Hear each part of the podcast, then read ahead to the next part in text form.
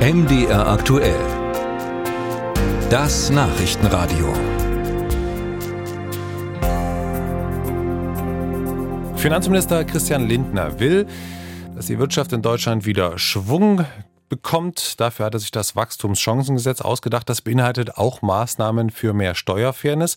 Unter anderem soll für Unternehmen, Achtung, jetzt kommt Behördendeutsch, die Mitteilungspflicht für innerstaatliche Steuergestaltung ausgeweitet werden.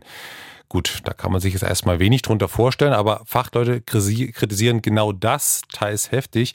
Und die finanzpolitische Sprecherin der Union im Bundestag sagte diese Woche hier bei uns im Programm sogar, dass ihre Fraktion genau davon abhängig machen will, ob sie dem Gesetz dann überhaupt zustimmt. Das ist nicht ganz unwesentlich, weil im Bundesrat ist dieses Gesetz ja zustimmungspflichtig. Grund für uns nochmal genauer zu schauen, was jetzt da dahinter steckt. Sophia Spiropoulos. Für Unternehmen gibt es viele Arten, auf legalem Weg Steuern zu sparen. Findige Steuerberater kennen die Möglichkeiten und kombinieren sie zu einem Modell, das dann Steuergestaltung heißt. Und denken dabei auch über die deutsche Grenze hinaus. Wie ein Beispiel zeigt, das die Vizepräsidentin der Bundesrechtsanwaltskammer Ulrike Paul nennt. Wenn man einen Hubschrauber kauft, dann ist der, glaube ich, auf der Isle of Man umsatzsteuerfrei.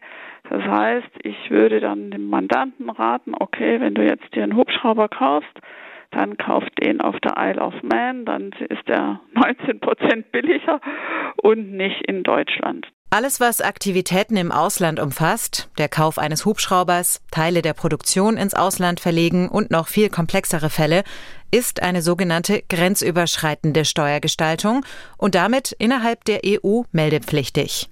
Florian Oppel, Fachanwalt für Steuerrecht, erklärt, welchen Zweck der Gesetzgeber damit verfolgt. Der möchte gerne früh Steuerschlupflöcher erkennen oder der möchte früh erfahren, was so die marktüblichen äh, Gestaltungen sind.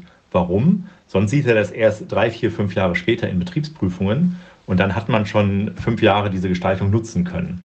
Mit dieser Erkenntnis kann sich der Gesetzgeber dann unter anderem überlegen, ob er das Schlupfloch als Missbrauch einstuft und es schließt oder nicht. Im Katz-und-Maus-Spiel will die Katze der Maus keinen Vorsprung gewähren, sagt Oppel. Und deshalb sollen in Zukunft auch alle Modelle zur Steuergestaltung gemeldet werden, die sich nur im Inland abspielen. Zuständig wären die Steuerberater der Unternehmen.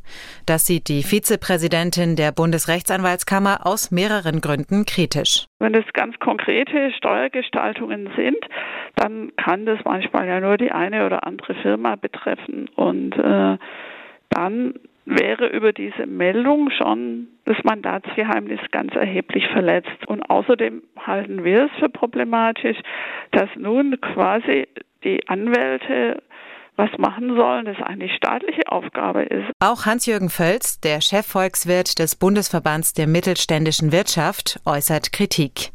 Dass die Verwaltung Transparenz verlange, dagegen sei im Grunde nichts einzuwenden.